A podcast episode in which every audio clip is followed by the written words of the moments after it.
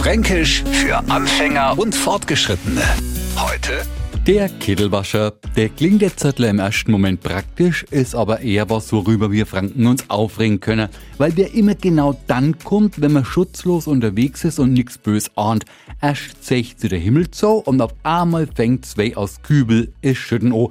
Kommt mir jetzt nicht rechtzeitig ins Trocknen, dann stöhnt mir allmächt bin ich in einen Kittelwascher kummer.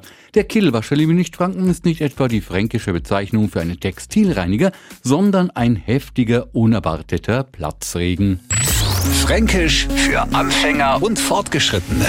Morgen früh eine neue Ausgabe. Und alle Folgen als Podcast auf radiof.de.